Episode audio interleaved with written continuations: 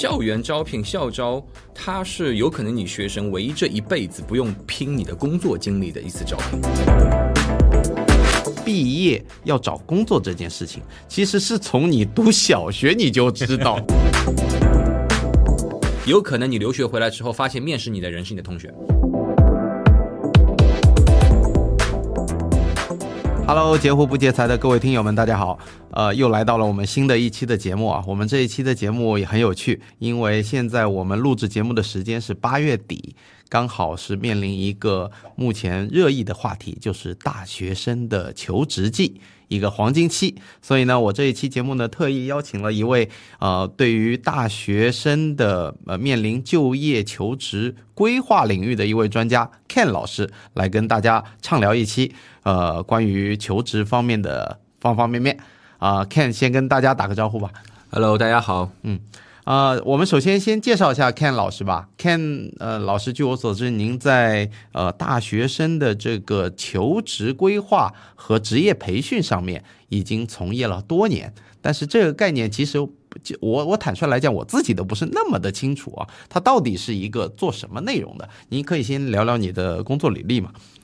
嗯，好呀。其实，嗯，这边的话也跟大家可以可以先介绍一下所谓的之前的一些教育，它到底是做哪一块的？因为我们都知道，有可能一个学生他在读书的时候，呃，可以去补课，对吧？来高考之前可以去，有可能都是这种偏这种语，嗯就是语数外这样的一些学习。嗯，然后到呢，到大学这四年结束之后，他真的进入了工作，然后工作了一段时间之后，有可能他需要换工作，有猎头。有一些职业技能的培训，但是我们会发现，其实，在中间有一块很奇怪，就是在我我非常关注我的，好像我想花花尽我的全力去考上一所好好的大学，但是等到大学真的毕业的时候，是好像就没有人去让一个学生拼尽全力去找一份好工作，或者去找到一份好的工作。嗯，对，因此的话，其实我做的这一块的话，是针对于这一些即将毕业或者是刚刚毕业的大学生，帮他们去找到好的方向。以及说去到这样的一些方向有哪一些好的企业，那去到那些企业有哪一些条件，嗯，哪一些不足等等的，去尽可能的帮他弥补，或者是帮他进行一些梳理。OK，嗯，这算是大学生的求职规划吗？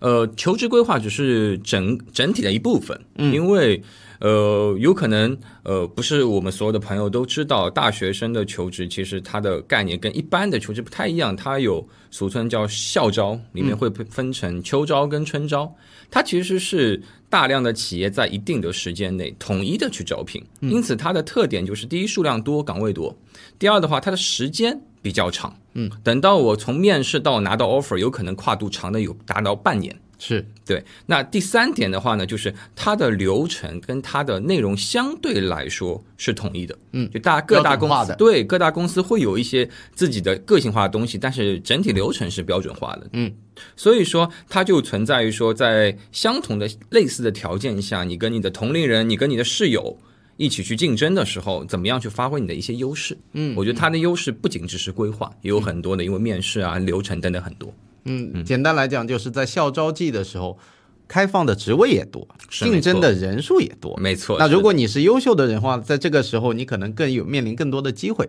但是如果你是在非校招季的，比如说非春季或秋季的时候，你可能零散的、呃点状的去投递投递简历，对吧？这个就不是那么聚拢的一个状态了。呃，其实它最大的一个差别的话，我相信 Jeff 老师应该有很多的招聘的经验。您觉得您招一个人，或招一个您的员工，对吧？您看他的简历，第一关注的是什么？先看学历嘛，嗯，然后呢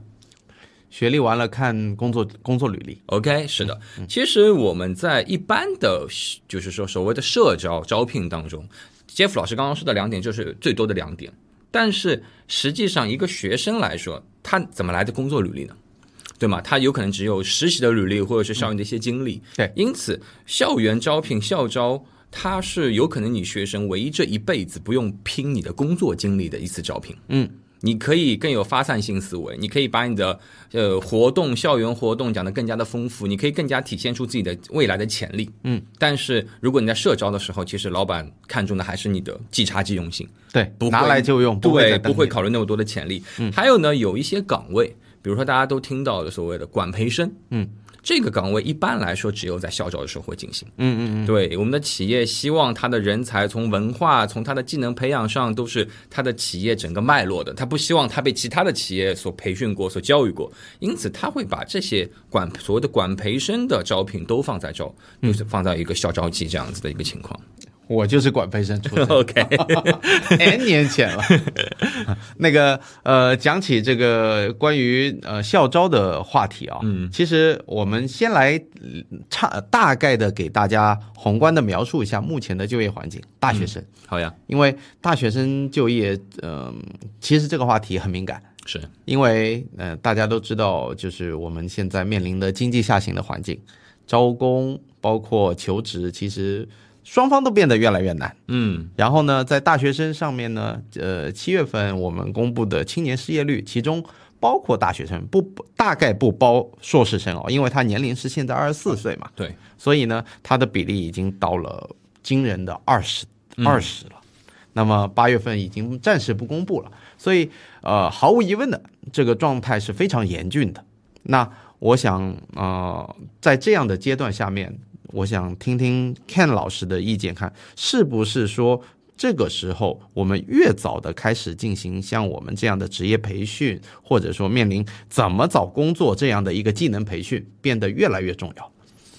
呃，实际上呢，刚才 Jeff 老师说的一个数据的话，最近因为也是不公布了嘛，嗯，我觉得说，首先我听到这个概念之后，我觉得我也不希望大家太过于恐慌或者太过于焦虑，嗯，因为不公布的原因上面确实也有一部分是统计上的难度，嗯，因为现在越来越多的学生他其实选择的是慢就业，对，因此的话，就是他不并不是不找工作或者找不到工作，他也可能在挑选工作。第二呢，因为现在的考研、考公人数人数非常多，嗯，他们同时也在就业，有可能他们是在选择其中一条路。那这样的人群是不是要计算到里面？我相信，其实国家在统计的时候也会遇到了一些这样的一些障碍。他可能同时在做好几件事情。是的，没有错。所以那些人他是不是完全属于就业人群或者待业人群，就都不好说。嗯，呃，那如果拉回来说，现在的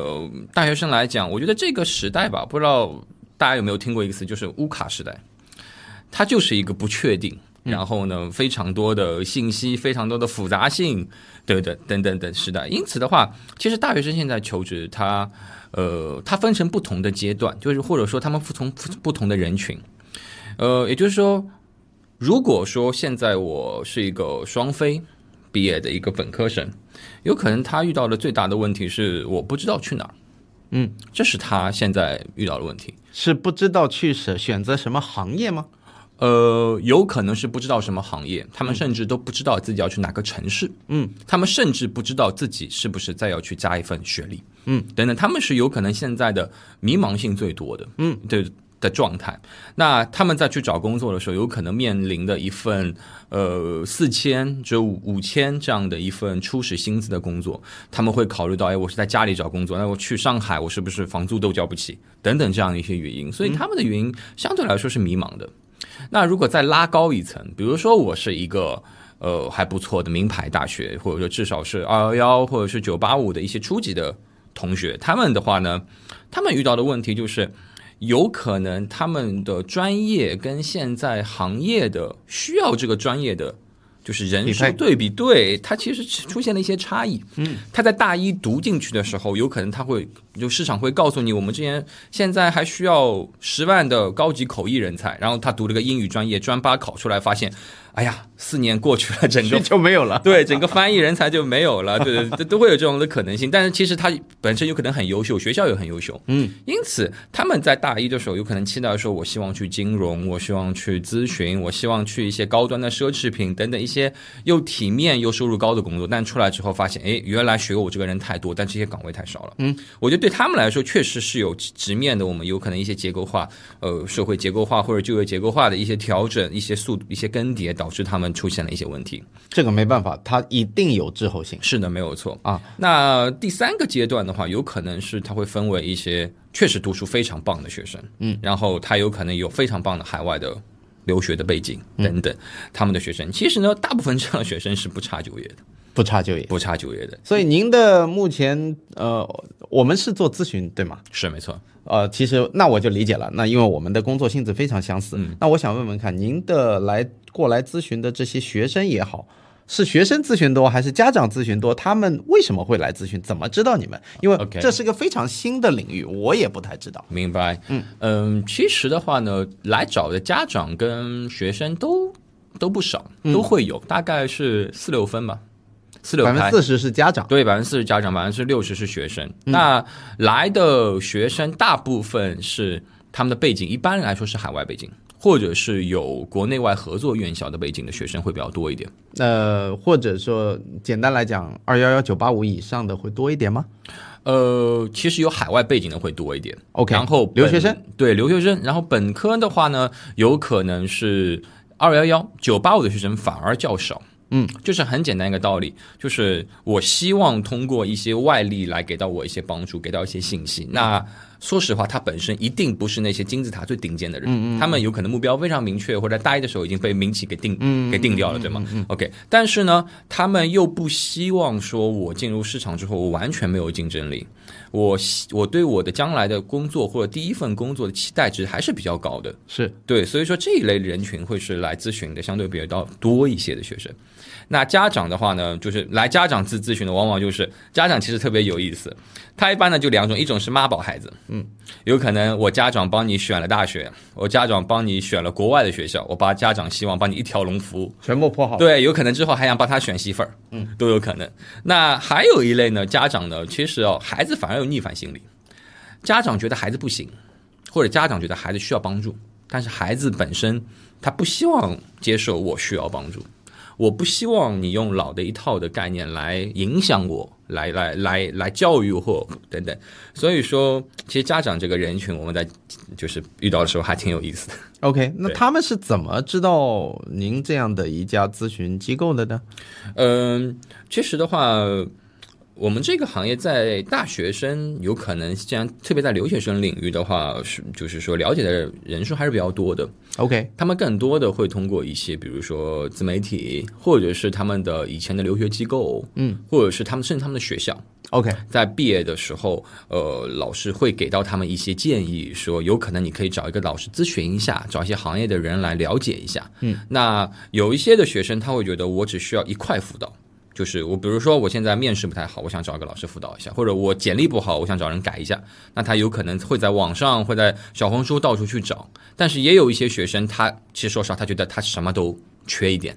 ，OK，对，那他就需要一个完整的咨询的过程。嗯，对对对，所以说其实各个方面来的学生都会有。而我觉得现在整个社会的分工的细化真是越来越细了。是的，像我们当年大学毕业，哪有什么人来教我们怎么，全靠自己 DIY。对吧？甚至甚至你你你最多有一个辅导员来帮你 看看简历、找找工作、推荐一下，对吧？没错没错。那那原来现在是有这样的一个工作内容，那我们涵盖的服务内容具体有哪些呢？OK，呃，简单来说的话，我们会根据它的校招的整体的情况来。嗯，这边跟大家简单介绍一下校招的话，第一部分我们叫做网申，嗯，就是网络上投递简历。对，那你必不可少就会面临的你需要修改简历。OK，那举个例子，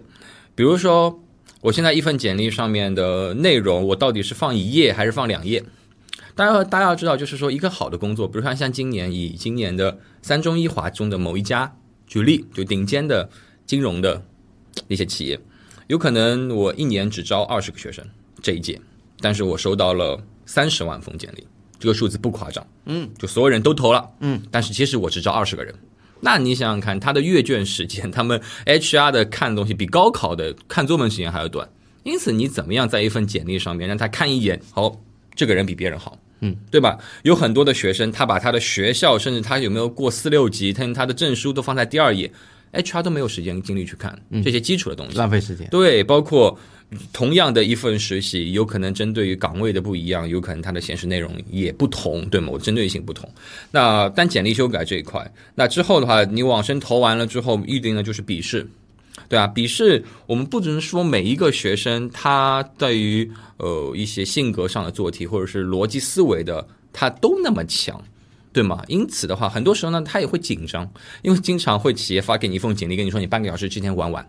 就要要要把它做完，但是你那个时候有可能自己在外面或者在等等很多的情况，你根本就没有一个条件，嗯，去使用它。包括呃，一开题目一开始了，有可能前五分钟你都是懵的，嗯，因为你都没有找到这套题跟你以前高完全不完全不同的这种题目，也有可能它是图形的等等，你连方式都没有搞搞懂。那当然，如果你提前做一些准备，我们给到你一些题库，给到你一些之前的案例，你会更有更有帮助。还有呢，就是呃，在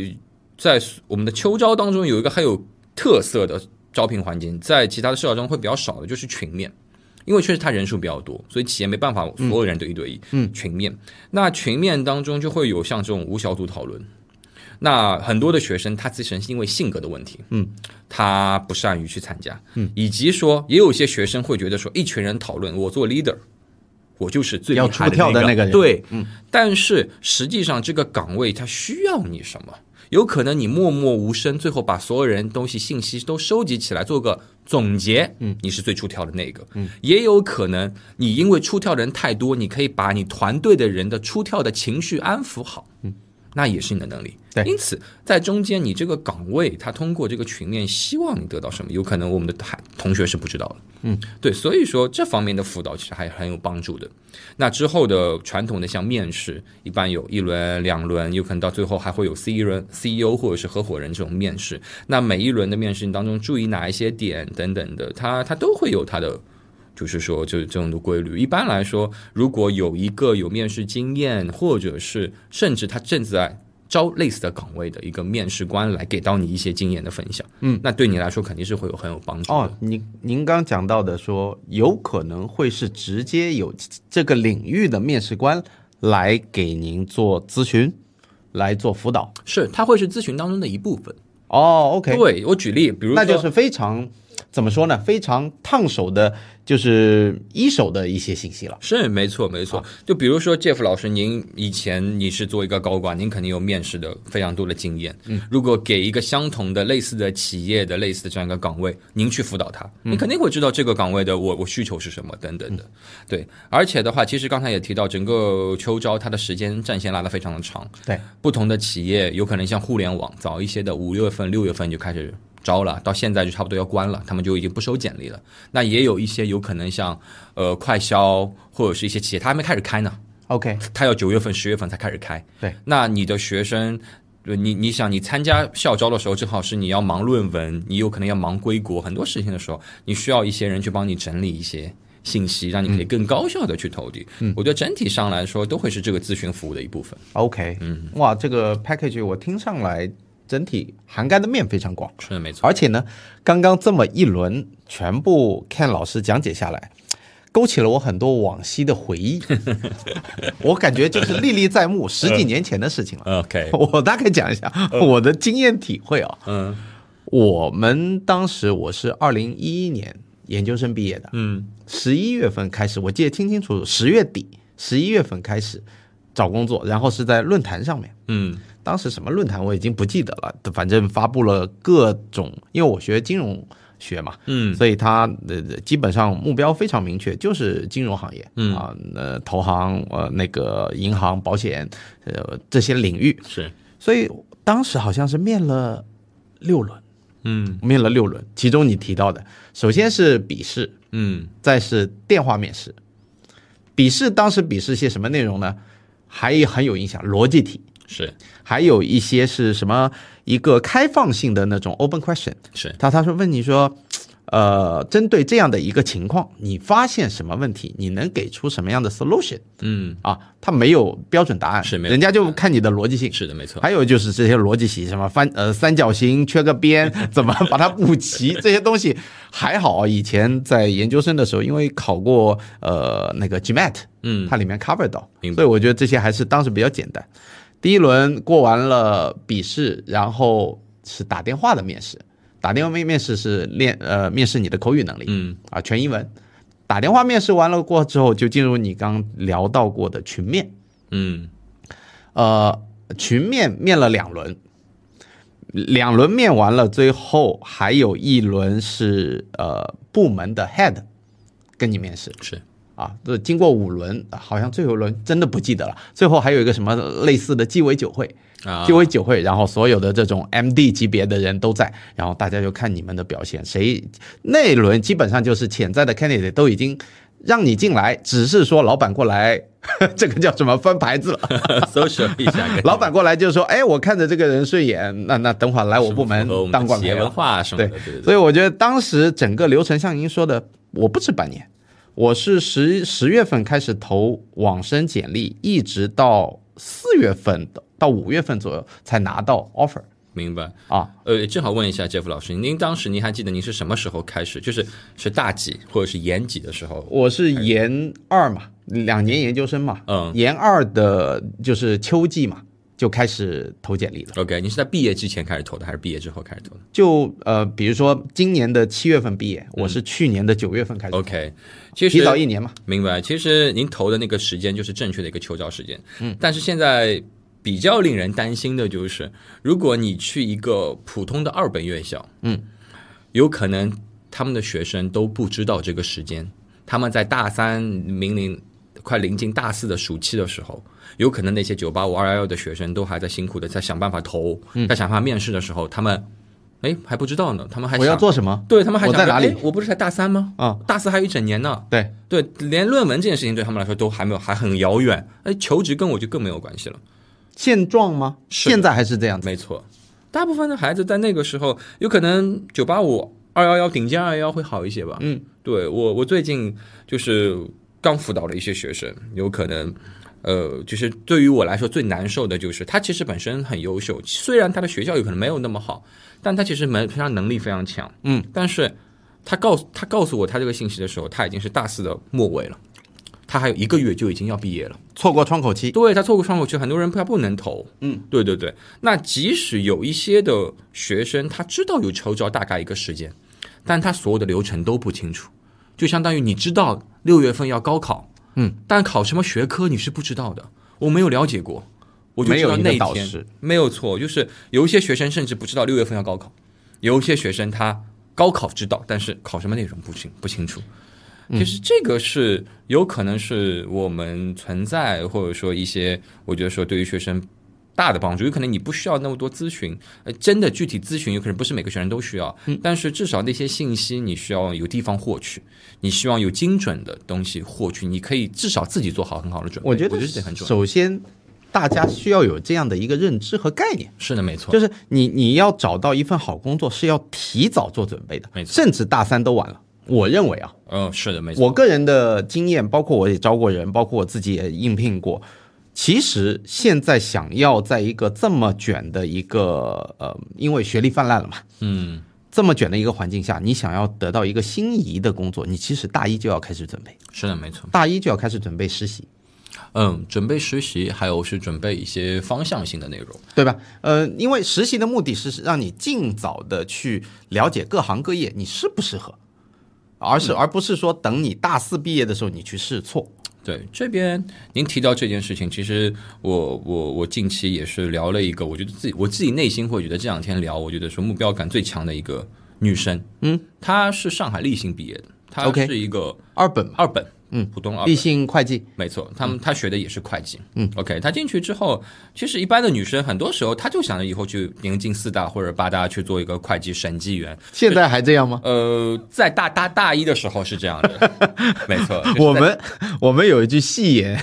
叫做“少壮不努力，长大做审计但是您知道吗？很多的信息是您现在知道的。大一进去的时候是四年前，”。对，四年前那四大还是很令人向往的。说实话，是那他告诉我，就是我大一进去的时候，我因为立信其实本身对口型还是不错的。嗯，他在大一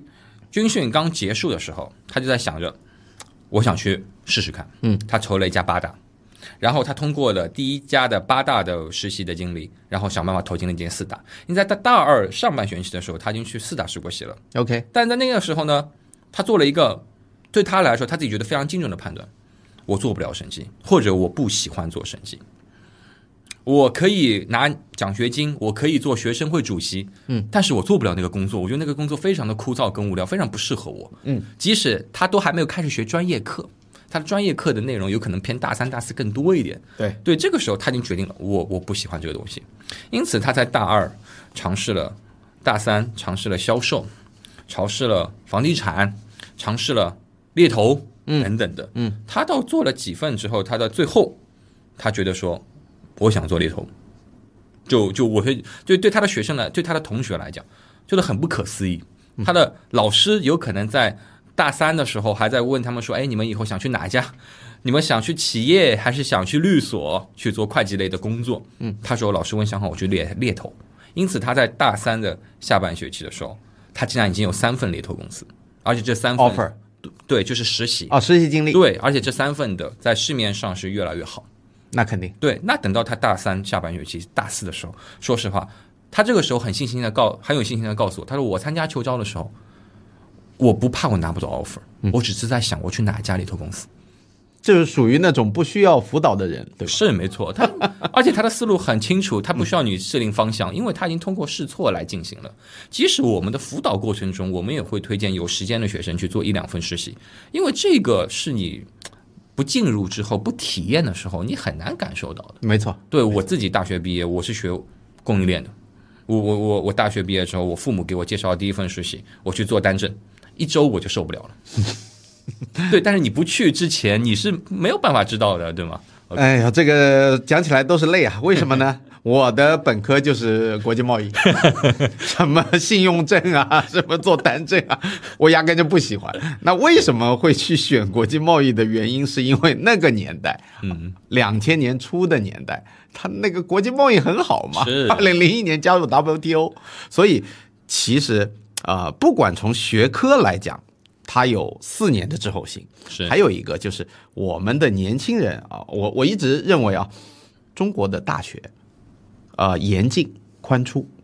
嗯，是严进宽出，考考高考是千军万马过独木桥，但考进去了之后放飞自我，嗯，所以我这个可能会冒犯到一部分人，但是我个人的体感就是这么认为的。我觉得中国大学里面有很多四年是混过去，明白，非常混，是那么为什么我会得出这样的结论？就是像您刚刚讲的，很多我自己面试的人，在实习期或者是说头两天来工作的时候，他真的对工作、对职场没有概念，嗯。他连技术技能没有概念，呃，工作方式没有概念。比如说啊，我给你举这两天我非常热的一些案例，我我们新招的一个实习生，呃，也在观察期大四，每天给他布置的工作，布置完了之后，正常默认了，布置完了之后，你在下班离开前，你要怎么做？必须要给我今天的一个总结，是，你进展到什么进度？嗯你 reach out 了多少的客户，或者说做了些什么什么，你要给我一个清单，不一定要写出来，但你要汇报，汇报你的工作完，老板觉得 OK，你才能走。嗯但是不说，头两天过来没有这个概念。好，我们指出你每天要给自己做 sum up，这是一。第二，在技能上面，上面写的简历天天花乱坠，啊、英文六级，啊、w o r d 没问题，还会用 PS，还会视频剪辑，什么都行。当我真的，因为我们本身做媒体工作，我要写公众号文章，我让他去排版，最简单的排版，你要有标题、副标题、正文，字体大小不同，粗细不同。嗯，有些 highlight 的金句要用别的颜色，要用斜体，什么都不知道。给你的一篇让他排版的内容，你会看到就是流水账一样，一块贴在上面。我们读微信文章，正常来讲，大家的观感，如果你去读，你会发现说，哦，读两行、三行，空一段，让人家读起来舒适。实习生给你的东西是一一千个字，可能空了一一行，就是这种 sense 啊，我觉得就是跟真正的工作相去甚远。是呀，因为您招的这个学生，有可能他是读文学的，有可能他是学，就是说他的学科跟这项工作，其实因为我们有很多的转岗位，嗯，他在学校里并没有完全针对他的这样的一个专业的，他很多的专业，您招的是泛专业的，比如说我想，哎，我想招一个文科生，有可能他会呃想创造力丰富一点，他有可能语言使用上能力强一些，对对吧？但是他其实他学的东西，有可能我们所谓的叫经做经典知识，而且是比较泛的知识，对。而你去到某个岗位的时候，他的使用能力就会差别很大。这也是我们在服务当中会解决学生的一个很大的问题。是对对对，就帮他的，就是去告诉他哪一些是职场的基本技能。其实技能啦，说实话，您有可能只跟他接触是初期，嗯，更可怕的是孩子这些学生带了一些他作为孩子的一些通病，一些情绪上，比如说，对，比如说他来了之后，他告诉你，我早上起不来，有很大的理由，因为有可能以前他的老师、他的父母都可以容忍他，我早上起不来。OK，还有这样子的？他在初期的时候会，OK，对，有可能他起来他坚持不了多久，对他只能前两天过来，他后面告诉你我就是起不来，我没有办法。还有一些是什么？我的情绪价值大于一切。我来了之后，我今天不开心了，我告诉你，我就是不开心了。嗯，你不要跟我找聊眠聊聊别的。所以很多的学生，我觉得他来的不仅要是做一个技能上的准备，更多的是他的一个心理的准备。嗯，对他心里有没有清楚？嗯，他们很多的学生会觉得，高三那一年是我这辈子最苦的一年。嗯，其实这个想法这也是事实啊。呃对，但是所谓的，但是你有可能你所谓的苦不一样，你那个苦是你在行为上的苦，嗯，但是你在职场当中，你会面临着非常多的精神的压力，或者一些目标的茫然性。因此，我们以前提到一个词，就是我们在招同学过来的时候，我们特别喜欢一个叫做抗压力，嗯，就是会有非常多的压力测试，因为你就要去测试他的他到底扛不扛得住。说到底，就是我说几句狠话，你会不会立马反抗？还是你能够控制好情绪跟我讲道理？就是就是这些，其实是现在在到大学生时候很多的岗位会使用的一些。没错没错，啊，这这一类型的软实力，我通称为软实力啊。嗯，是没错，其书本也不教，是呀，老师也不教，没法教。没法教。老师一说他，第二天学生投诉就来了，老师怎么教呢？但是呢，你在职场里面，第一关就是要具备这些能力。没错，呃，比如说简单的情商吧，嗯呃，沟通能力吧。嗯哦，讲到情商，哦，我我我自己亲身体验，我的第一份工作，嗯就是研究生毕业的第一份职，就我刚跟你讲的六面的那个工作，嗯，我不是靠我的学历，也不是靠我精彩的 PPT，也不是靠我的演讲，你知道我怎么获得那份工作了？我是在群面的第二次，群面的第二次，就像你这样的。当时大家在做一个 project，然后大家每个人，老板在观察每个人的一些总结能力也好，呃，发表呃演讲能力也好，嗯，我怎么获得那份工作？我只握了一次手，很震惊吧？握了一次手就让我拿到了一个世界五百强的管培生的职位。那么为什么会获得这份工作？就是因为大家群面完了结束的时候，我去跟每一位面试官去握了一个手。我我无意的啊，我没有刻意的去做做这个事情，我是第一个做这个事情的人。做完了之后，后面有三位不同的 candidate 也跟着我们去握手了，但是有些人没有没有做这个动作，直接走了。后来呢，要我的那位老板呢是做业务线的，我们银行体系就是 sales 端的，sales 端的。他说他需要找的 candidate 需要有情商，呃，就讲讲直白点，要有眼力劲儿。没错，对吧？你应对客户你要有礼貌，或者至少你装出来你要有礼貌，啊，所以他认为说，哎，这个 candidate 可能情商比较高，因为没有人做，他他是第一个做，他就把我记入他的脑子里。后来他就跟 HR head 说，我要这个小伙子。明白。那您有当时有想过，你为什么当时会当下做这个动作呃，因为习惯吧，？OK。就是，所以说我们在跟学生沟通的时候，就是您刚刚说的，有可能你举的是一个行为层的东西，嗯，但这个行为层的东西后面代表的是认知，嗯，以及他后面的以前的，无论是家庭还是在学校还是生活或者他学习的东西，看的内容形成的他的一些价值观，以及潜一些潜意识，或者说潜意识产生的行为。是没错，嗯，但是你要有机会产生这些潜意识的话，你需要去接触这个社会，或者去看更广博的世世界。你待在宿舍里面，这些潜意识是不会有的。没错，对，因此很多时候就是。讲实话，就是我们在服务的过程中，如果有一些孩子他已经有这些潜意识，就特别好，你要让他激发出来。因为有很多的学生像您一样的，他觉得当时想握手，但他很紧张跟害怕，或者不敢。对他不知道，他害怕我去握手这个行为到底是对我加分还是减分的，他不敢去。那这个时候，你需要有一个过来人告诉他，大胆的去吧。嗯，对，但是这些东西很重要，但是更重要的就是刚才您刚刚提到的，我们要去追寻这个学生这个行为背后的认知。如果有一些东西确实是他的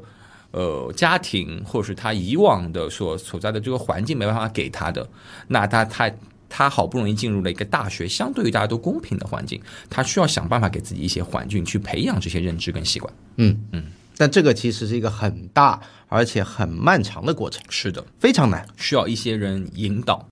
就像您说的，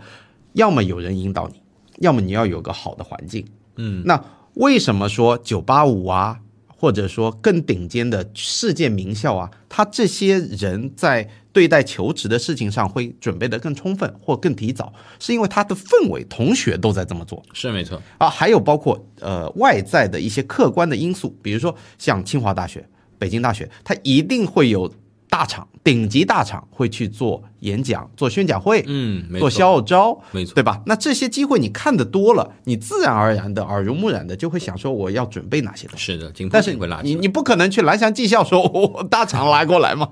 是因为所没错所以，环境非常非常重要。是，而且的话，因为现在每一个学生，他其实这个市场相对还是就在大学这块，当然经济实力因为不一样，但是机会对于大家来说都是有的。嗯，也有很多的同学以前有可能选择留学，就像您说的，我在国内的本科院校不是特别好，我会通过留学对去进行。但是现在的情况来讲，如果你在留学之前你没有想清楚，你是抱着。有可能我现在找不到好工作，或者我留学回来之后，我会找一份薪水更高的工作。你不然你说，很多留学生都是这样，嗯，说实话，当时我也是这样。是他他有可能出去之前，第一就是我现在想逃避就业，第二就是我觉得好像去留学，我回来找的工作会更高一些。嗯，但是事实上来说，呃，大部分的工作，它除了一些呃一些像像金融。咨询一些一些或者科研类的，他对学历要求确实是有底线，嗯，但是其实很多大部分的工工作，他对于研究生的必要性要求其实没有那么高，嗯，他更多的还是，如果你去读研了，他还是希望你在研究生阶段你是不是有做实习，嗯，你是不是有什么经历？因为研究生来说，毕竟你会比本科生年长几岁，他会期待这段时间你有更多的成长。而且国内的研究生还是三年，是的，其实他的年龄优势反而被削弱了。是的，没错。呃，如果我现在也有一些同学，他在大四毕业的时候，他会问我，他说：“看老师，你觉得我该去留学吗？”我给他的答案就是：如果你抱着你想要回来赚更多的钱，那你放心，你一定赚不到。嗯，你留学花出去的钱，你一定赚不回来。有可能你留学回来之后，发现面试你的人是你的同学，这个就是现实。如果你去互联网，去一些相对来说更非常欢迎年轻人的一些岗，有可能他来面试你了，有可能你希望你需要他作为你的前辈来带你进入这份这个行业。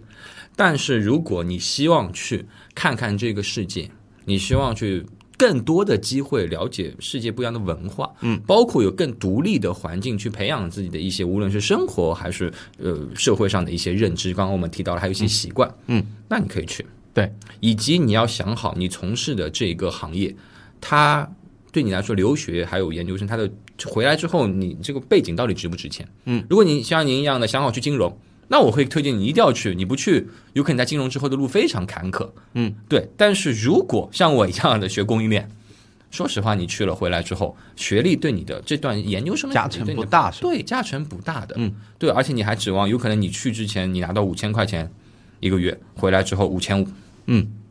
有现实。OK，对。那么呃，这里我有一个非常好奇的问题，嗯。因为您接触的留学生的求职者比较多，嗯。啊，辅导的呃这种留学生的应届生比较多，因为我自己自认为是吃到留学生红利的那一波人的，嗯。啊，我零九年出出国，一一年回国，那个时候，呃，其实跟包括比我更早十年的那一帮求职者来讲，整个对于外资企业、对于留学生是相对来讲高看一眼。我我一直开玩笑说，以我学校的呃全球的排名，现在可能连面试官的，就是说 HR 这一关都过不了。嗯，因为呃呃、我不知道您在前线里面有没有这样的体验。我的很多朋友现在已经做到中高层了，嗯，做到中高层，特别是在国国字，呃，就是比如说国企啊，或者说央企的一些金融行业，不管是投行啊、券商啊，或者基金啊，基本上对于留学背景不是那么的 buy in 了，他不是那么感冒。是而且留学他的身份，他们反而喜欢就是这种复合型的，比如说你本身是读化工的啊，或者是说读机电的啊，然后你你来从事金融领域，你有一个研究生的加持啊，金融啊或者精算啊，或者是金融工程等等这样的复合人才，都双本土的，他们更偏向于招这样的人。嗯，其实您刚才说的情况，我觉得，因为因为它的涉及的点比较多，如果我们一个个来剖析的话，第一个所谓的留学生的红利，嗯，我觉得留学生红利会分成两两大块。第一块的话，就是当时确实有一些学科在国内的教育，它的领先度或者先进度是不够的，我们必须要承认。嗯，就有可能现在会更好好一些，但当时的话，有一些内容有可能你确实是需要一定去留学才能学到。OK，我觉得这一部分是当时的红利，还有一部分呢是所谓的我们的企业招聘单位，它有一些对于留学生的偏好的，是要追求它整个对外市场的一种体面感。嗯，就是说，或者说我们现在用个词叫做雇主形象，当然是我的，但雇主形象现在是个非常褒义的词啊，就是只是、呃，当时来说，我们喜欢招一些留学生。你看，我们对外招聘的时候，我们比同行招多多少都要留学生，嗯，包括招聘部门也会上他的 CEO，好像显得会高大上。哎，对，他的 CEO 会跟他的其他的其他的 CEO 去比，我们等等的，嗯嗯但是现在呢，第一，就像您说的，留学生多了；第二呢，这样能做到为了体面去招留学生的企业也少了，嗯嗯嗯，大家不太愿意花这个钱。太常见了。对我还是希望可以招到一个适合的人才。嗯对对，嗯。因此，刚才其实您刚刚提到的所谓的留学生现在回来的价值，我觉得第一就是语言。它还是会有一些优势的，嗯，特别在英语这门语言上面，嗯。第二的是一些国际视野，嗯，一些呃独立性，因为他毕竟一个人在异国他乡生活几年，嗯，包括说他的一些文化的开放性，一些想法，有可能有一些内容他是包容度来的。但是，如果你的留学生，你这个孩子，你出去之后是一直混在华人圈的，如果你其实出去之后，你扪心自问，你也没有跟本科生太多，有可能你就是延续了一段快乐的大学生涯，有可能你只是逃避就业了三年。那这样的研究生回来之后，其实无论你的学校如何，你都很容易在面试的时候被 HR 拆穿。嗯，因为 HR 现在非常能够一眼识别出来所谓的水硕，嗯，所谓的水流学，HR 是非常有经验的。那举几个点吧，怎么是？呃，其实呢，让各位听友，如果留学生要注意一下。哎呀，这个点呢，呃，就是我们如果去说到具体学校，肯定不太好嘛。啊，如果说这一个学校是 HR 在他的脑海里面看地域，看地域，嗯，还有呢名字，嗯，他没有太听多听到过，OK 知道他是个留学生，他一定也也俗称野鸡大学是吧？哎，我我不能这么说，OK，没有所谓的野鸡大学这个词不好。啊但是呢，他就会着重的去问到你，第一，你的第一学历是什么？嗯，对，如果你的第一学历一看非常差，甚至有一些学生是专升本的，嗯，对，那他会对你的评价有可能啪就拉下来了。对，对，这当然看你的第一学历这是最好的。第二呢，在问题的过程中，因为他会知道一个如果真正融入海外的学生，他是什么样的，嗯，他的一些开放性、逻辑性，包括他对一些问题的看法，嗯，他跟国内学生是会有一些差别的。OK，他会通过这些问题来问问到你。对，那就像呃，有可能这个 HR 本身他也有留他也有留学背景，对他会以问自己的问题来问到你，他会感就能感受到你在那边真的是在好好的融入、好好的学习，还是你只是去混了个文凭。嗯，对对对。那嗯我觉得更多的，其实在面试过程中就可以感受到，而且坦而言之，现在的每个学校它的校友都很多。嗯，对，现在的背调非常的大数据化。嗯，你很多的一些数据，有可能以前你想要蒙混过关，无论是你在学校的成绩，还是你自己的当年的高考分数，或者说你当时去留学的时候是用怎么样一个方式去的，是自己去考了一些高分，还是等等这些数据都非常透明化。如果 HR 真的用心要去背调的话，都可以拿得到。OK，对所以您刚刚说的，我觉得还是得要打铁得要自身硬吧。嗯嗯 对这个。那那我我我我讲讲我的看法吧，呃可能 Ken 老师有所保留，或者说不方便，我我反正没关系，呃，也不涉及到任何人的利益冲突。实际上来讲呢，呃，我我自己亲身的感觉啊，只是一个主观的感觉，觉得学历，特别是留学生学历缩水的比较厉害，大家坊间戏称的，像比如说、嗯澳洲啊，对吧？还有比如说英国的非前几的那些大学啊，因为留学生太多了，招收的比例太高。那么你你物以稀为贵嘛，嗯，那那你既然不稀有了，你你甚至同期来面试的，比如说呃一个外企招聘的岗位岗位，发现哎这个这所嗯就是二流或三流的英国大学，可能出来十几二十个，那那当然他人家给给伦敦大学或者剑桥就就签一个机会嘛，也会看专业啊不，也看专业了当然看专业。我只是说地域方面，当时其实我觉得还蛮明显的，嗯，这个是介夫老师的意见啊，我我觉得我对这样有所保。留啊，有所保留。留学生没有其他的意见，只是说，确实你在获得这个机会，或者你进入了这个大学，你付出了多少成本？嗯，呃，在你有可能这，我觉得更这个成本更多是自己的努力吧，或者说你自己当时考进去你自己的学历的能力，或者你的学习能力，它是在你毕业之后很难被掩盖的。对，之前有可能很多人为了招留学生好招留学生，所以他不去管。但现在这样一个透明的环境下，嗯，其实该是谁谁是谁，其实大家都在 HR 眼里，他有个明镜，这个大学会差不多应对于中国的某个大学等等，他自己脑海里都有明镜。所以说，呃，当然了，如果你的学校真的相对比较弱一点，我们还是这个观点，就是希望你在大学的在那个阶段中，无论你是不是进了一个所谓的野鸡大学。你完全在里面可以通过实习，过通过通过一些社会，通过一些科研项目，去战胜那一些非野鸡大学的同学，是完全有机会的。嗯，只是还是你需要自己努力，还是这句话，对，OK，而且我我自己也有一个建议给到留学生，嗯。啊，就是或者准备留学的，因为很多人，呃以我自己为例子，我大四的大三的时候压根就没有准备面试什么的，所以到了大四匆匆忙忙考托福，所以才会去留学，其实为了逃避就业嘛。但是呢，进入留学这个领域之后，啊，原来知道规划做完了，开始有计划了，嗯。所以呢，在那个时候，其实你还是在没有进入职场的那一刻有一些调整的。就算你比如说，甚至我有见过有一些很懒的呃学生啊，引号的懒，他压根就没有想过我要去升什么国外，哪个国家，哪个学校，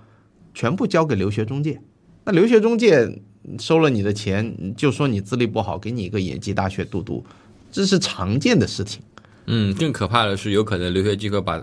把这个野鸡大学包装成不错的大学，你啊对呀你跟你的家庭还误以为他会对你之后的求职有呃非常大的帮助。最典型的那种说什么野鸡大学，是给你一个非常大的城市的名字，什么什么什么什么，比如举个例子，华盛顿什么什么城市大学，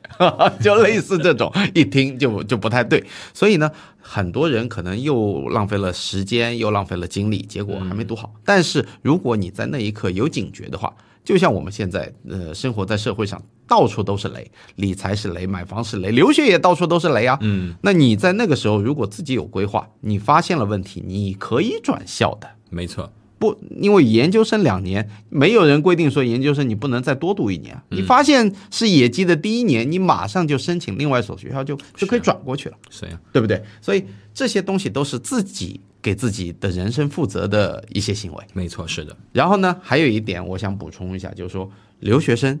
红利没有从量化的数据上面是非常清晰的。我查阅了近几年的归国留学生的数量，嗯，特别是在我们疫情控制得当的二零二一年，达到了历史最巅峰，一百多万，一百零五万留学生从世界各国回来就业。那这个数字呢，大概是比如说以我二零一一年回国的那个时候，大概增长了三倍。是的，所以你想，供应多了三倍，但是外企或者说愿意招外企的民企，呃，愿意招留学生的民企或国企，有没有多三倍的职业职位空出来呢？那显然是没有的。这两年经济都在下行，对吧？你没有缩减就不错了。外企有很多甚至是把嗯 office 搬到了人力成本更便宜的东南亚或者其他地方，收缩的也很多。嗯，中间还反映了一个问题，嗯就是在于我们前面也提到了，因为社会的这样一个就业的结构化在进行一些调整。嗯，呃，很多的留学生他出去之后，呃，如果他在当年他出去之前，他想要读文科。比如说，特别是我们刚刚提到的金融咨询，我们绕不开这两个行业，嗯，就所谓的高薪高体面工作。但是他进回来之后，发现这一些行业它的人才紧缩度特别的弱。如果你出去读个工科，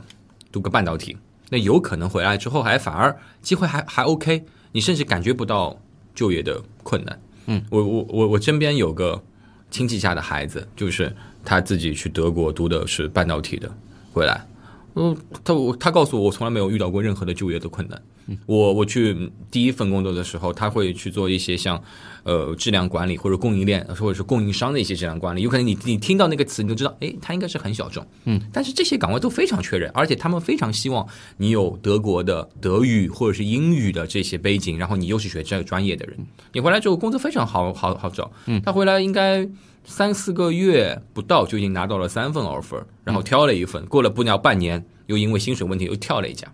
对我，所以我觉得，如果你出去读书之前，你如果还是停留在三年前想去读个商科，而且有些商科相对比较好毕业一些，嗯，好考一些，工商。管理嘛，对对对，比较好考一些。那你抱这样一个想法去的话，有可能你回来之后，确实那些老大难的问题就会存留在这一部分人身上。嗯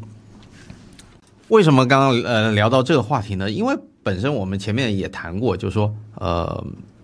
这个专业的选择，嗯，它跟社会上的需求，它存在四年的时间滞后性。是没错。所以呢，如果你要留学，如果你要考研，其实是给你二次选择的一个机会。嗯，那你在这个时候用更短的时间，因为研究生普遍是一到三年之间浮动嘛，无论你是留学还是在国内嘛，所以如果你平均按照两年来算，你两年行业的巨变，应该还是相对比四年是发生的概率要小一点的。嗯，是，这那肯定的嘛。这是一点，还有一点就是，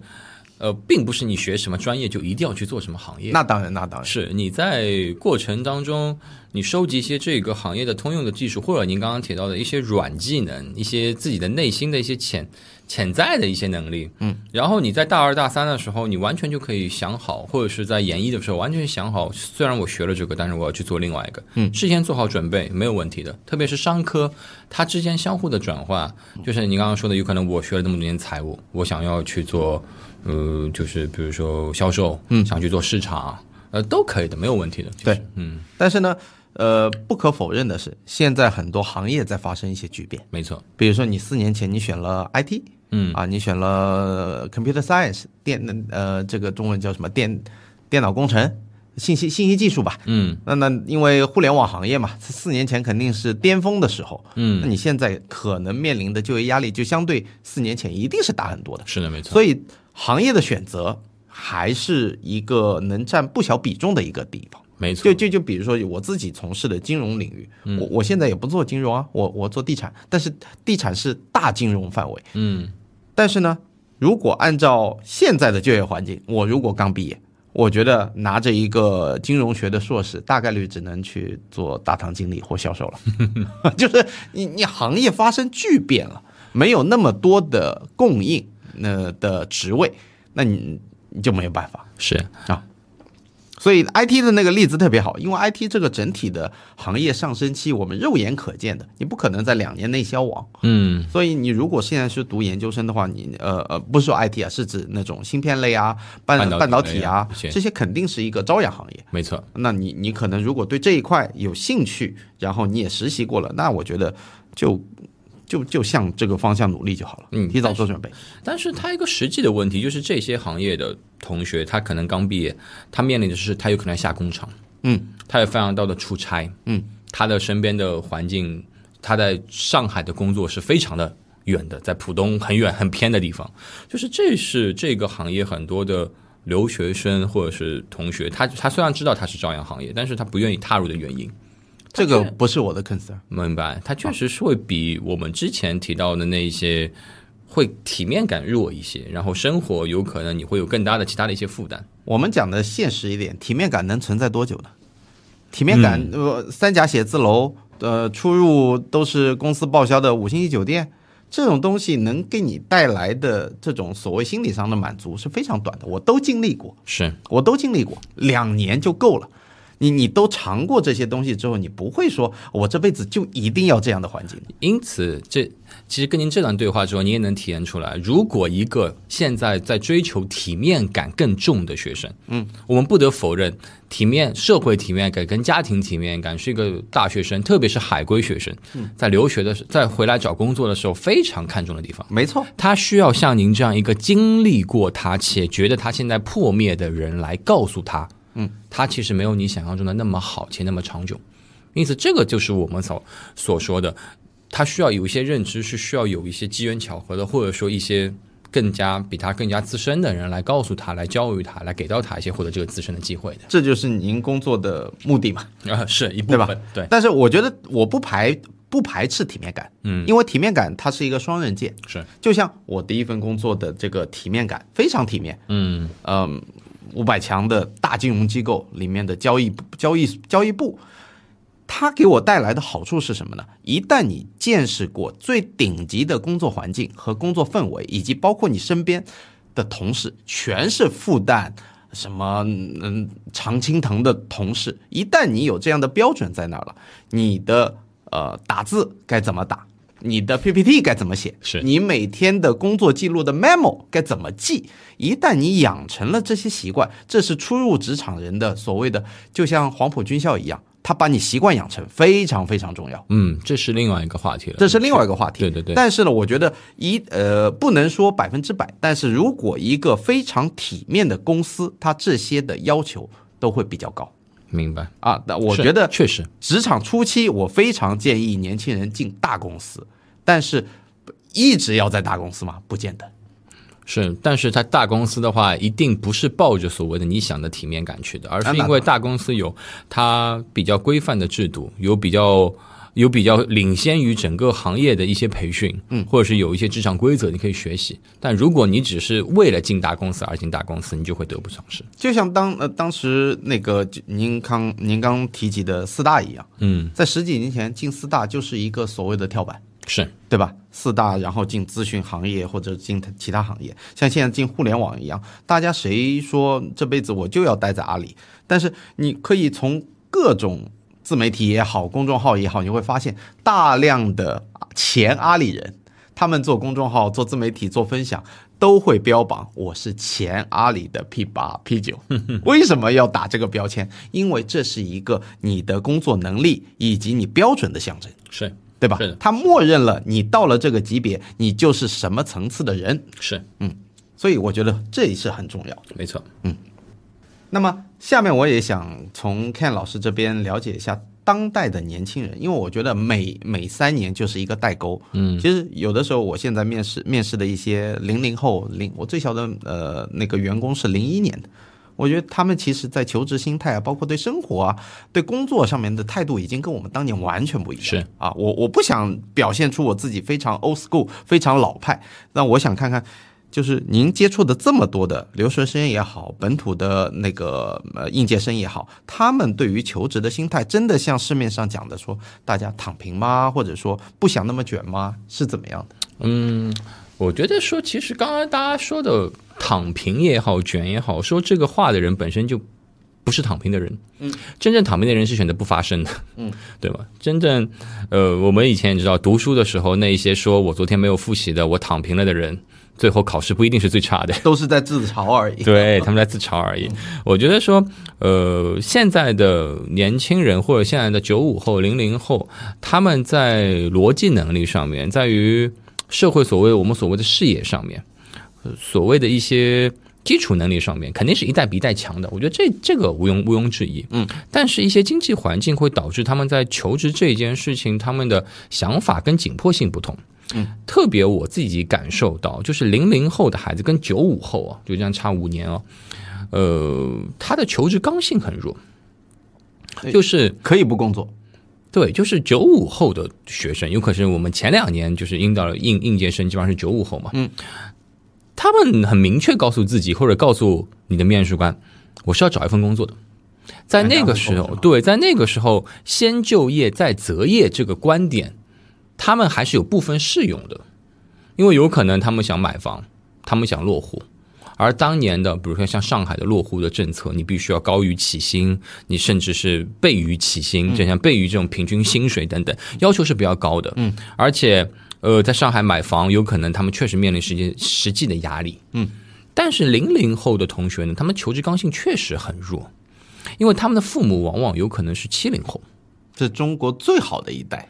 呃，最简单的一个问题就是，他们父母是有一套房的，然后他们的祖辈还有套房，嗯，他们的祖辈那套房子有可能因为随着年龄，这套房子就是他们至少的基础，他们在买房上面压力会小很多。其次呢，就是他们在选择职业上面，他们会更多的考虑自己的兴趣爱好，嗯。因此，当我的兴趣爱好并没有这么快容易找到工作，比如说我的兴趣爱好是看画展，比如说我的兴趣爱好是做衣服等等，那我会忽略，我会就是排掉我之前所有的经历，还有是我的学历背景、我的实习背景，我就想去找那个，至少会尝试到我实在找不到了，嗯，我才会去找工作，嗯，这些因素都会使他的求职刚性变得弱一些，嗯，对对对，我觉得这一点是很明显的。那还有一点呢，就是呃，他们也会被整个社会的这种状态节奏所带动，而且不免的，可是除了北上广深几座几座城市以外，其他的城市它的私企跟外企的数量往往都是少的，而且私企的待遇跟国企、央企就差别非常大。对，所以说会导致，如果你从大基数、大盘来看，这些学生他回来之后，他情愿考公，嗯，情愿去大家一起去去去进私企，哦，进进央企或者进国企这样企业，从大数据来看，那如果单单你把这些城市全部抛开，到上海，那你会发现有可能想进国企跟想进外企的人。想进好的私企的人，他相对来说就会相对平衡一些。均衡一些。对对对，因此不同的状态，他自己有可能我我到底是出生在北京的，还是我出生在二线城市的？我来了上海之后，我想去做一份外企工作，但是第一份工作只有七千块钱，我又很不放心。但是我在家里其实有两三套房子等着我，OK，我我是不是一定要去？因此他的求职刚性确实不强，这没有办法。所以说，有可能很多的学生他造成就业率低，或者说造成很很自己很焦虑的原因，就是因为有一些学生他是，我以前经常会跟同学讲，你是一个砍柴的人，你的家庭环境注定你是个砍柴的人，但是呢，你跟放羊的人一起在玩。而那些放羊的人，我刚刚说了，我们都求职没有刚，就是求职刚性都弱。但放羊的人有可能家里有三套房，嗯，但是你你没有，你并没有，你是需要在这个地方独自打拼的。那这样的需要砍柴的同学，他选择慢就业，那这个危险就非常的大。嗯，有可能他到最后只能最可怕的就是他逼自己去从事一份根本不适合自己且发展潜力很弱，他去就业到最后的原因是因为家里人跟社会人逼他。对这个时候他真的是失去了所有的选择，以及所有的至少是这份工作前几年的一个发发展的热情。像这种情况的话，一般啊，我们量化来讲是，比如说在社社社会上慢就业了多久以上，会定义成这样子，逼不得已去找一份糊口的工作。其实慢就业这个概念，嗯，我遇到的学生里面，如果他超过半年，就毕业之后半年，对他会开始有一些焦虑，他会慢慢的告诉自己，我得找一份工作。如果再过半年、一年是个坎，因为一年这个坎对他来说是什么？第一，他彻底失去了校招生的身份，OK，国家定义的校招生是毕业前后一年。第二，他的学弟学妹开始找到工作了。嗯压力来到了那一刻，因为他的同学圈子还是有的，那一刻他有可能就会为了就业而就业。嗯，而且他也认清了他自己是个砍柴人的身份，而不是一个放羊人的身份。那个时候都能想象到他就业的是指什么类型。是啊，但是有可能我们在负面，我们看到了很多的焦虑的负面的情绪，很多时候是这一小部分人嗯所带来的。所以我也是这个观点，我觉得大家也不用太过于焦虑，嗯，还是要在正确的时候正做出正确的事情。提早准备吧。是的，没错。啊，那我觉得这里特别好。呃，我想引用几个数据吧，来呃解释一下，就是说目前的关于就业市场的一些情况。嗯，那么。刚刚您讲到的说，除了北上广深或者这种超一线城市、一线城市以外呢，大部分的人呢回家还是希望说进体制内，对体制内，体制内或者说上岸的。那这里我刚好查阅到的数据是什么呢？二零二一年非私营企业，也就是国企或央企或事业单位，在整个全国的一个就业的薪资情况呢，是平均薪水是十万元，嗯，十点六万元。按照呃每个月的月薪是八千九百元，这是统计局局的数据啊。然后呢，私营企业所有，因为中国大部分的都是中小企业，私营企业平均的薪资呢是六点二万元，这不是针对应届生啊，是针对所有社会的社会上的那个就业人群。嗯，六点二万元，平均到每个月呢是五千多，所以一个五千多对应一个九千块钱，他的薪资待遇相差了百分之四十，甚至都不止。呃，接近差了快接近一倍了啊，它多了百分之五十，所以这个其实是根本原因呢。一个就是国企稳定，第二个薪资确实高。嗯，那么当年就像十几年前大家都在追逐外企一样，它的目原因还是因为薪资的关系，收益的问题，收益的问题。那么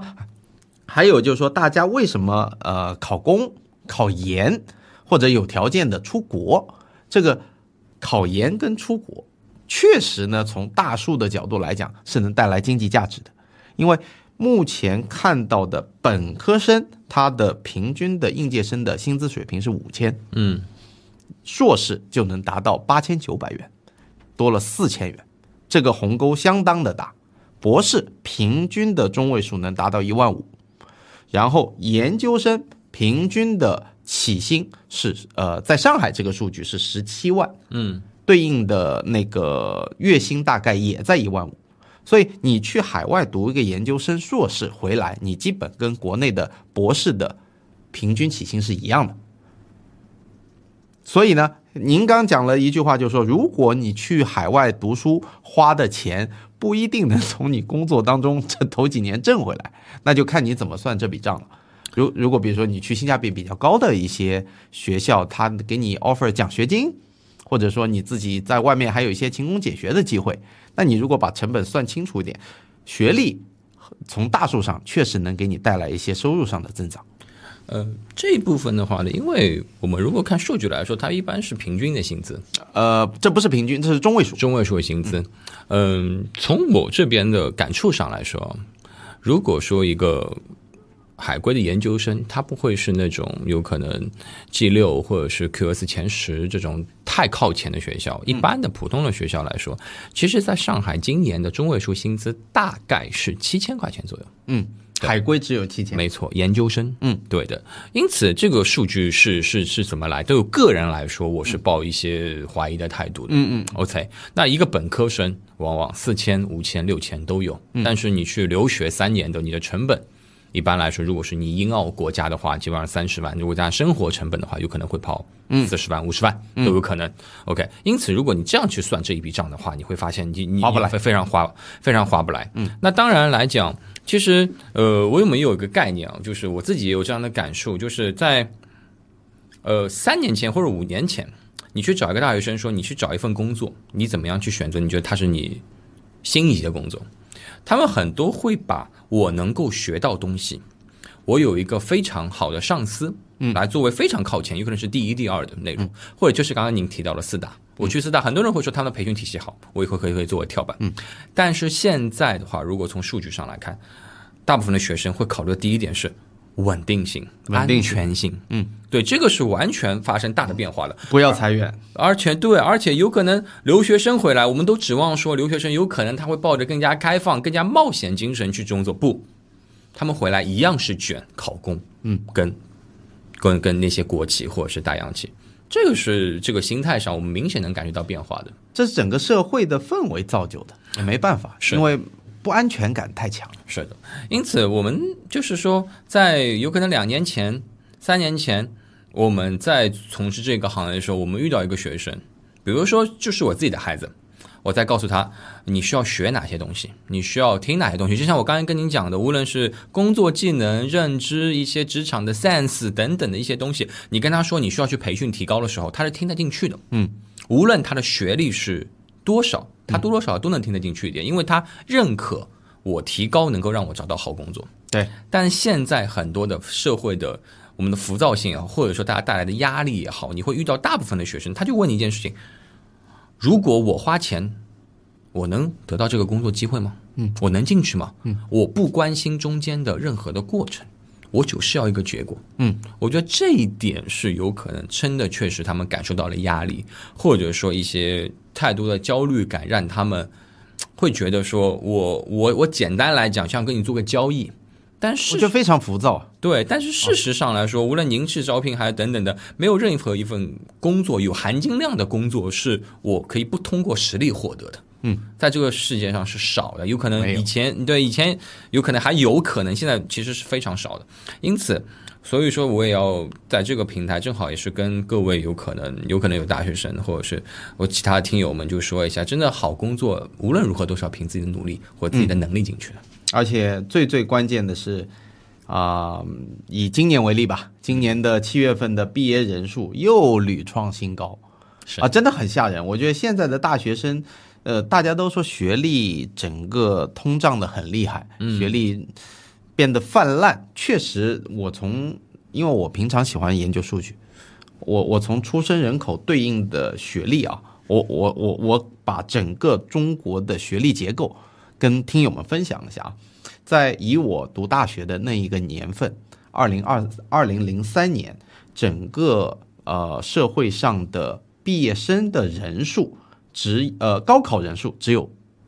六百万，嗯，现在呢，它的高考人数是一千三百万，多了一倍。但是呢，这个不是绝对，人数只是多了一倍，但是当年的高考的，就是说大学的录取率只有百分之六十，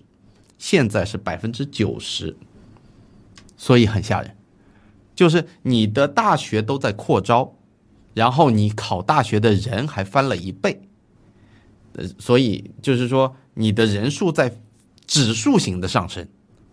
那这个现象会到什么时候会开始衰减呢？是到二零一三呃二零一六年之后出生的人口才会慢慢进入下行。嗯，原因很简单，因为一六年之后一七年开始，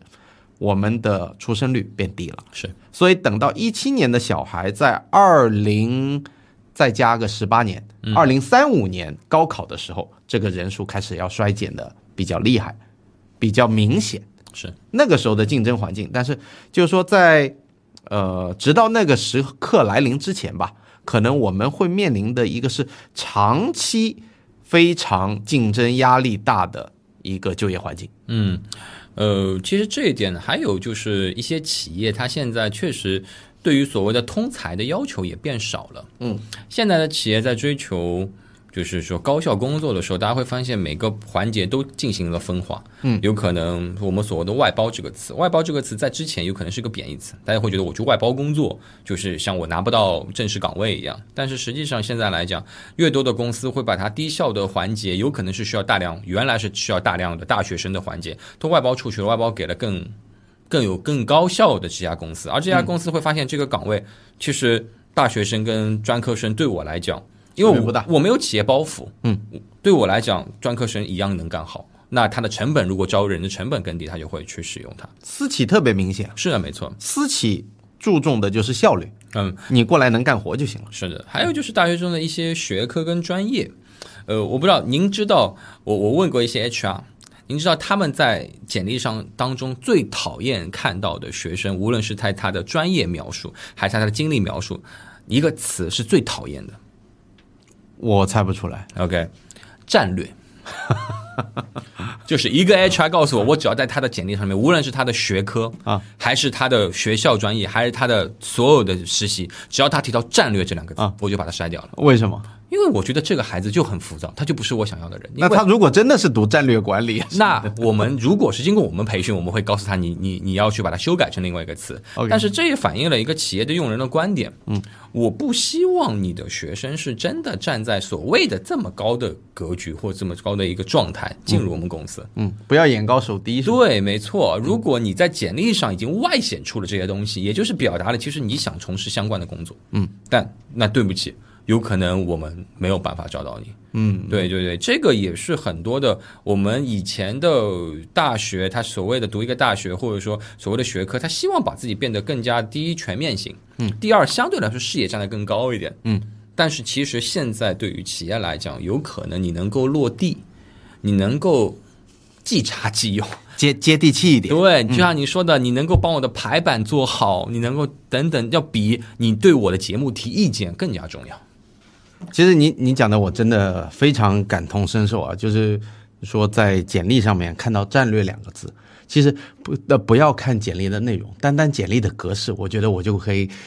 吐槽很久很久，你知道吗？现在的年轻人的简历都不好好写。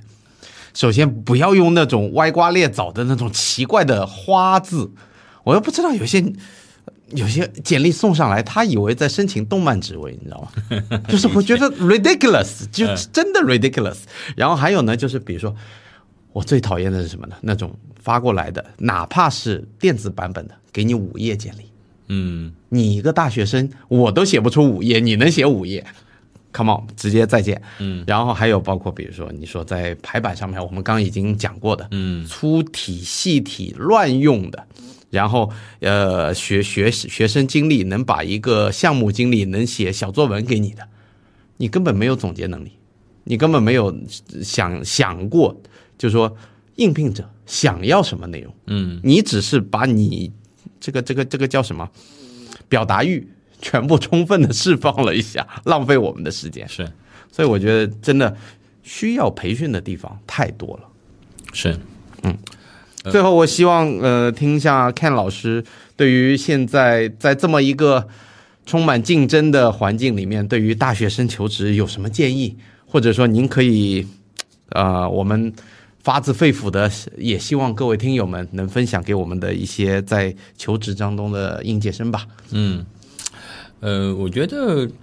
作为我在大学生第一份工作，我觉得最轻第一点最重要的就是大学生你需要有一定自己的方向感。这个方向感不单单你只是通过自己的专业去寻找，也不是单单说通过所谓的家里人的推荐，或者说一些社会的，像我们刚刚提到一些认认同感去寻找，而是真正考虑，我觉得可以通过三个方式来。第一个方式就是挖在你自己内在的真正自己的一些核心的一些价值，或者说你的一些底层的一些思想，或者一些一些底层的心理，去真的问自己：我到底是一个外向的人，我真的是喜欢一个怎么样类型的工作？你能够自己可以脑海中大概的具象出来、具化出来。然后呢，如果无论是你有机会，或者说可以主动去寻找机会，多向一些这些行业的前辈等等的放下你的架子，好好的去跟他探讨一下。如果你的想法、内心给自己具象的潜意识是这样子的，哪一些工作机会真的适合自己？然后稍微整理一下，去把它作为做自自己求业求职的目标，然后尽可能在我们大一大二你的学业没有那么繁忙、压力没有那么大的时候，通过实习来试错，嗯，然后在大四的之前。大三的真正你自己秋招季的时候，用心的把它作为跟你高考同等重要的这样一个心理状态，嗯，去准去准备它，嗯，我觉得这一点是最重要的。因为真正的我们所谓的说市场工作很难找，但是其实真正的精英的人才或者目标感的人才，他在什么时候都好找工作。永远找得到工作。对，但相反的，迷茫的找不到工作的人，只是在每个阶段有每个阶段的原因跟理由，他没有找到合适的工作。所以说，我觉得这一点大家把心态放松一些，在不同的时候都有不同的应对的方式。嗯。嗯。很好，很好。总结来讲，就是说心态不要给自己太大压力，是但是准备要做足，要做充分要趁早。是，啊，这个就是真的，我觉得无论放在什么时候，无论放在什么事情上面，嗯，都是适用的，因为嗯高考这件事情，它其实在三年前就已经给你一个明确的答案。但是呢，你大学毕业要找工作这件事情，其实是从你读小学你就知道的，你为什么没有好好准备呢？是的，没错，对不对？我们高考的目的最终还是为了找工作是的，啊，所以呃。非常好，我觉得这一期如果有认真听我们本期内容的求职者、应届生，或者说呃也有很大困惑，真的有需要的话，我也非常乐意引荐 Ken 老师，能帮帮大家。嗯啊，好呀，那好，那么本期的截胡不截财的节目就是这些内容了，感谢听友们的收听。那如果有什么疑问，也欢迎在我的评论区留下你的宝贵意见。那我们这期节目就到这里为止，感谢 Ken 老师，拜拜。谢谢老师，谢谢大家，拜拜。